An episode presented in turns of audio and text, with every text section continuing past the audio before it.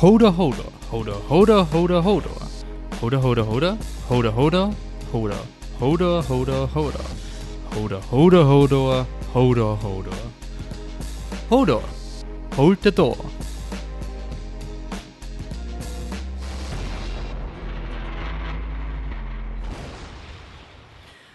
Ja, nochmal alle herzlich willkommen bei der fünften Ausgabe von Game of Thrones Staffel 6 in 6 Minuten bei fliptruck.com, dem österreichischen Filmpodcast. Ähm, wir sind bei der Halbstaffel, fünf Folgen sind schon vorbei bei Staffel 6. Es ist mehr passiert als in Vorstaffeln. Besonders heute werde ich mich sehr schwer tun, dass ich mein 6-Minuten-Limit einhalten werde. Gott sei Dank hat zumindest der Patrick ein paar Fragen gestellt, damit ich Redezeit schinden kann, denn nach den 6 Minuten entscheiden eure Fragen, wie gehabt, darüber, ob ich weiterreden darf oder nicht.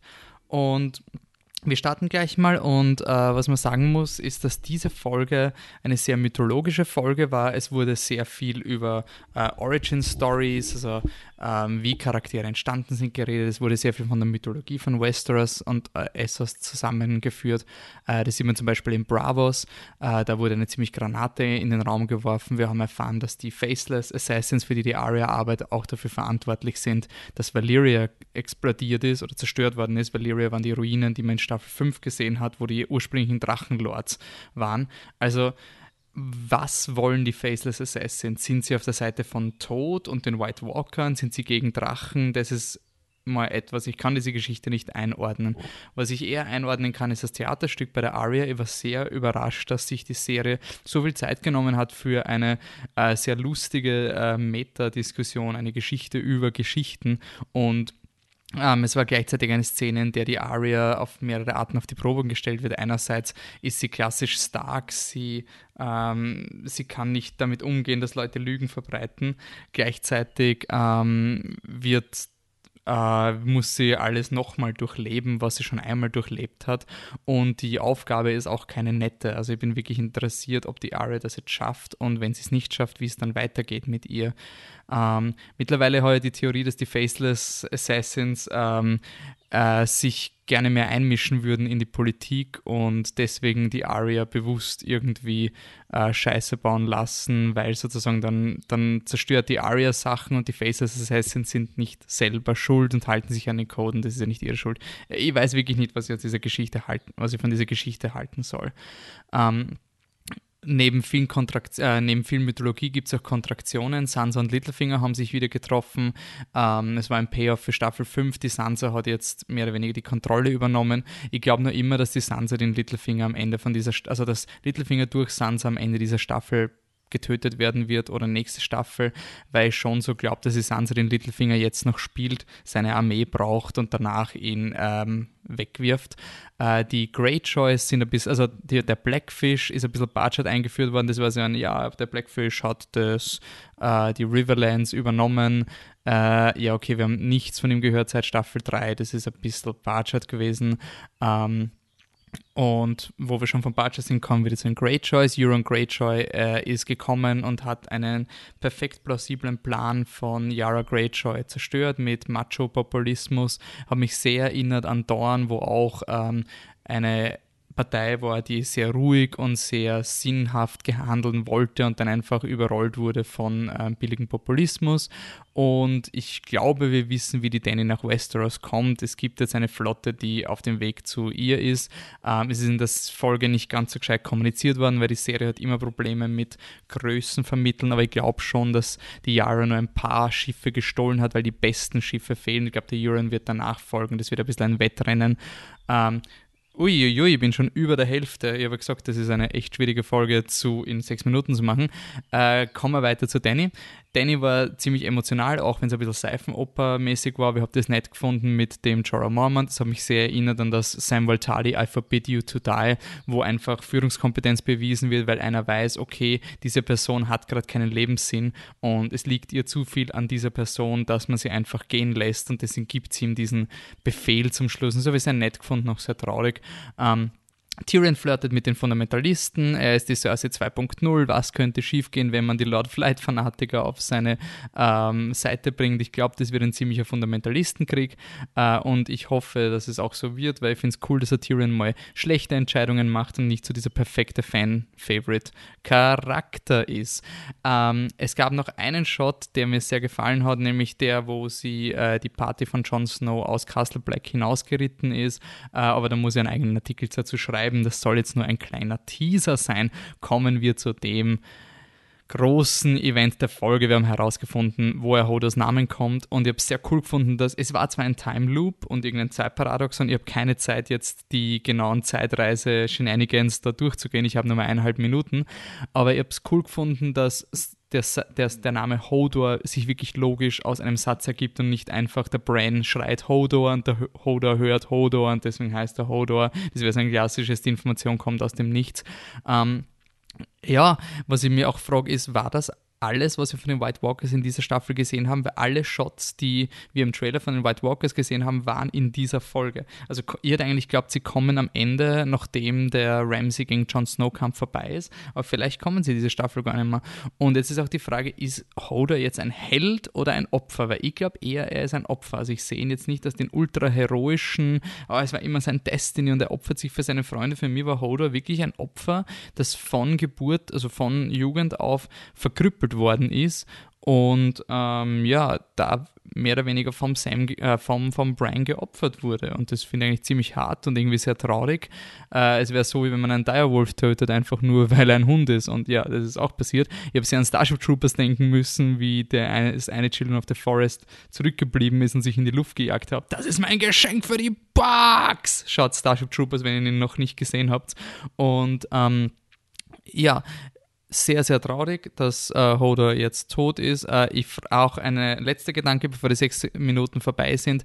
Warum hat Bran genau diesen Flashback gesehen mit dem Vater von Ned Stark, also den Rickard Stark? Heißt das, wir sehen noch Rickard Stark? Also wieso gibt es eine Szene, in der ein neuer Charakter in der Vergangenheit eingeführt wird, weil alle anderen haben man eh schon kennt und man hätte genauso gut eine Szene mit Ned Stark und Benjamin Stark machen können und mit Hodor. Wieso kommt der Vater von Ned Stark nochmal vor? Sehen wir den Tod von Ned Stark Starks Vater nochmal.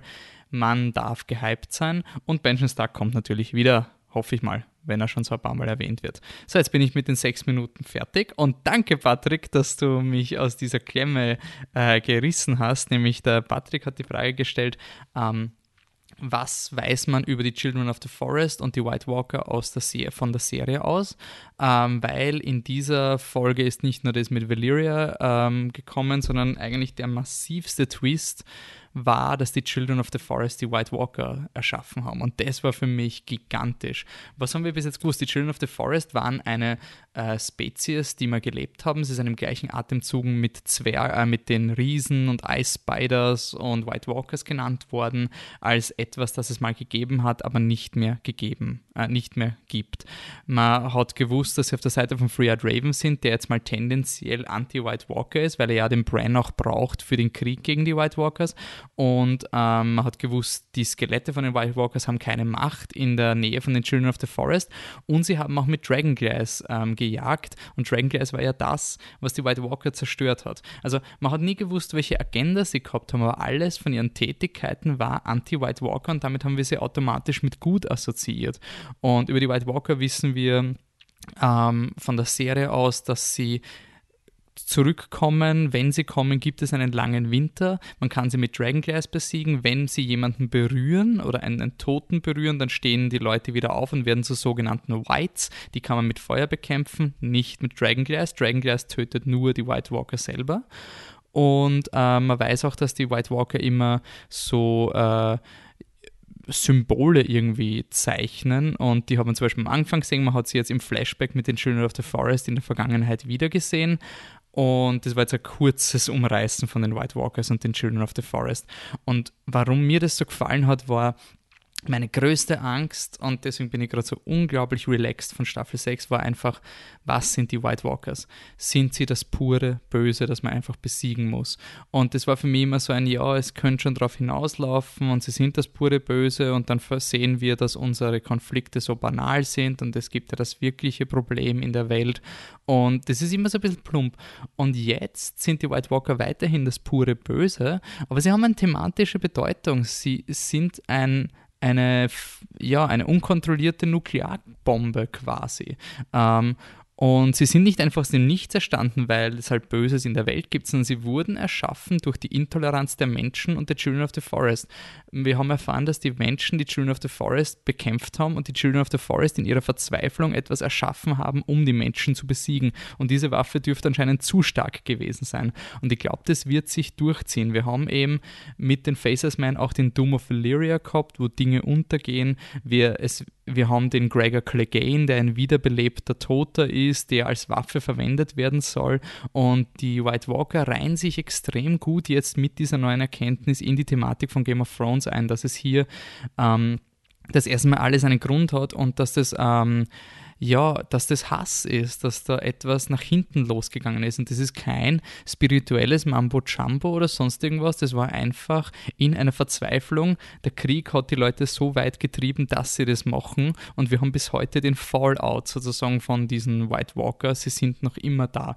Und ich kann das gar nicht, also ich weiß, dass die, die Emotionalität des, der Folge war Hodor und das war auch wirklich cool, aber da gibt es genug im Internet, da, da will ich jetzt nicht so viel drüber reden, aber dieser Moment mit den White Walkers war für mich unsagbar wichtig, weil ich jetzt endlich relaxed bin. Ich weiß jetzt die thematische Bedeutung der White Walkers, abgesehen von dem großen Antagonisten, die, um den sich Westeros dann zusammenscharen muss und verteidigen und über immer sein, oh Gott, das sind einfach nur Monster und das ist ein klassisches Fantasy mit grundlosen Monsters und jetzt ist es wirklich ein die Monster haben auch eine thematische Bedeutung, sie kommen nicht aus dem Nichts. Dass sie entstanden sind, ist auch eine Geschichte.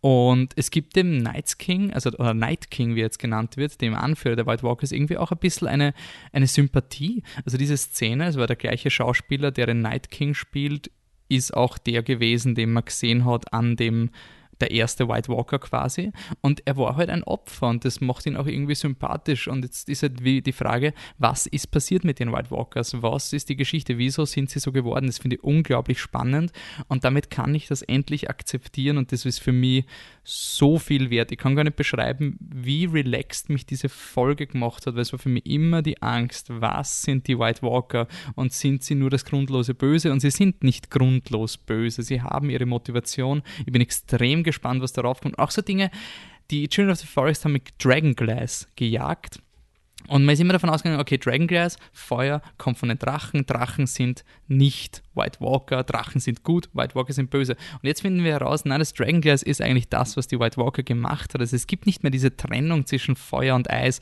Es ist die erste Verschmelzung thematisch zwischen dem Feuer und dem Eis. Und das ist irrsinnig spannend, was da gerade passiert. Und auch, dass man sie mit dem Ding zerstört, das sie geschaffen hat, finde ich auch sehr interessant.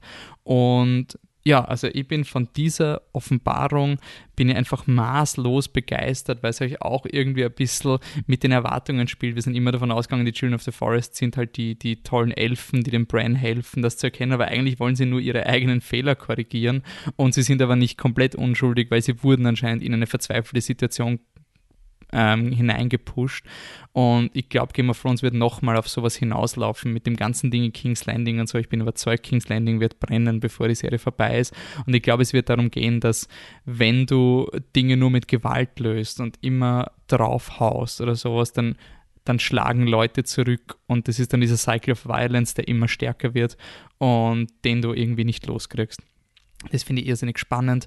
Ich finde es cool, dass es Zeitreisen gibt in Game of Thrones gerade. Ähm, aber ich glaube nicht, dass es dann hina darauf hinauslaufen wird, dass der Brand zurückreist und alles richtig macht. Game of Thrones ist eine Geschichte, was darum geht, jede Entscheidung ist, in, wird, ist von den Personen getroffen und alles hat Folgen und dann dann einfach so einen Reboot zu machen und dann lebt Ned Stark und alles ist gut, das wäre nicht im Sinne von Game of Thrones. Ich glaube, das war wirklich jetzt so ein Holy Shit, das ist voll nach hinten losgegangen mit Hodor. Ähm, das ist das geringste Opfer, das du zahlen könntest, wenn du Zeit reist. Und es ist, ich habe ähm, auf einem Podcast gehört, dass es extrem äh, das war History of äh, Westeros, haben sie darüber geredet, dass es extrem interessant ist, dass Bran Ritter sein will und aus dem Turm geworfen wird und dann nicht mehr Ritter sein kann und deswegen seine neue Aufgabe bekommt und, mit, und er macht dann das gleiche mit Hodor. Hodor als Junge will ein Ritter sein und er wird dann verkrüppelt und kann das nicht mehr machen. Und da stellt sich dann die Frage auf, wie sehr ist Bran jetzt ähm, ja, freiwillig dahinter oder nicht. Aber ich überziehe schon, weil die Frage von Patrick war ja gar nicht über den Brain gerichtet. Letzte Spekulation, Benjamin Stark taucht jetzt in den nächsten Folgen auf und wird der neue Beschützer von Brian.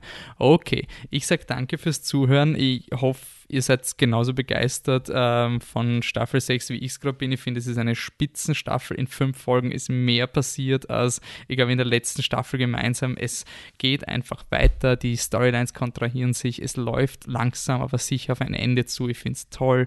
Die White Walker-Frage ist endlich so halb geklärt.